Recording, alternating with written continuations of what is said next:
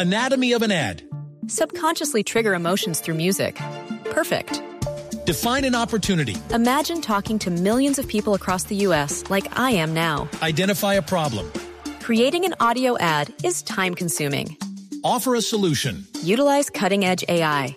Imagine creating all that in under 30 seconds. Well, we did to create this ad. To learn more about AI in the audio industry, download the white paper from audiostack.ai. Bueno, ¿qué pasa si, si les digo que, que en las redes sociales eh, hay que tener cuidado? Eso, eso no es raro, ¿no? Pero cuando sus hijas empiecen a hablar de amigas como Mía, Alisa, Ana y Princesa. ¿Quiénes son? Son amigas, me imagino. Bueno, pues les quiero decir que detrás de estos nombres debe haber mucho cuidado, pues pueden esconderse graves enfermedades que ya conocemos como la bulimia, la anorexia y ¿Ah, demás. sí? Sí, pero lo complicado de esto es que estas redes, Mía, Alisa, Ana y Princesa, las promueven, que es lo más complicado, y terminan las niñas metiéndose en unos cuentos rarísimos en detrimento de su salud, que de los cuales no es nada fácil sacarlas. Esas son las redes y por eso siempre hay que mirar los hijos en qué están. Así que para hablar de este tema, hoy en el diván hemos invitado a Rodrigo Riaño, que es investigador de la Facultad de Psicología del Politécnico Gran Colombiano y quien además lideró este estudio. Porque, pues eso, lo que les acabo de contar, todo el tema de la anorexia y la bulimia, eh, lo, afirma esa investigación que lideró don Rodrigo Riaño. Riaño. Muy buenos días, señor Riaño. Muy buenos días a todos. Es un gusto estar con ustedes el día de hoy y acompañarnos en la mesa de trabajo para trabajar este tema tan, tan delicado y tan importante además. Claro, pues, mm, ¿por qué, ¿cómo descubrieron ustedes todas estas redes y por qué se metieron en ese estudio? Bueno, eh, es una, eso sí es una cuestión que tiene que ver con una línea de investigación que tenemos en el Politécnico colombiano. Es una línea que aborda el tema de psicología, salud y nuevas tecnologías. Y eh, venimos trabajando pues, en, esta, metiéndonos un poco en estos, en estos temas eh, con respecto al uso excesivo de redes sociales y demás. Y pues poco a poco fuimos conociendo, o bueno, ya conocíamos un poco estos blogs que eran, fueron muy famosos hacia 2004, 2006, sobre todo cuando habían, eh, empezó todo el tema de la web 2.0.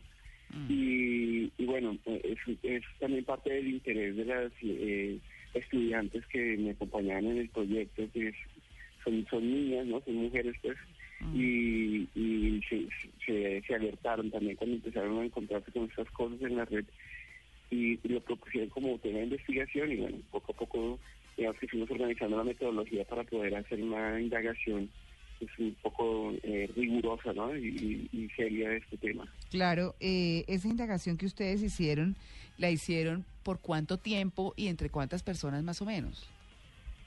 Pues eh, lo que se, lo que se trabajó durante todo un semestre, desde todo el semestre académico eh, eh, que, que recién termina, así que pues se empezó más o menos en febrero y para terminar hacia junio, hacia finales de mayo, comienzos de junio, lo que se hizo fue eh, seleccionar un, un número específico de, de páginas web, de blogs, eh, de redes sociales, utilizando Instagram, Twitter, eh, Facebook.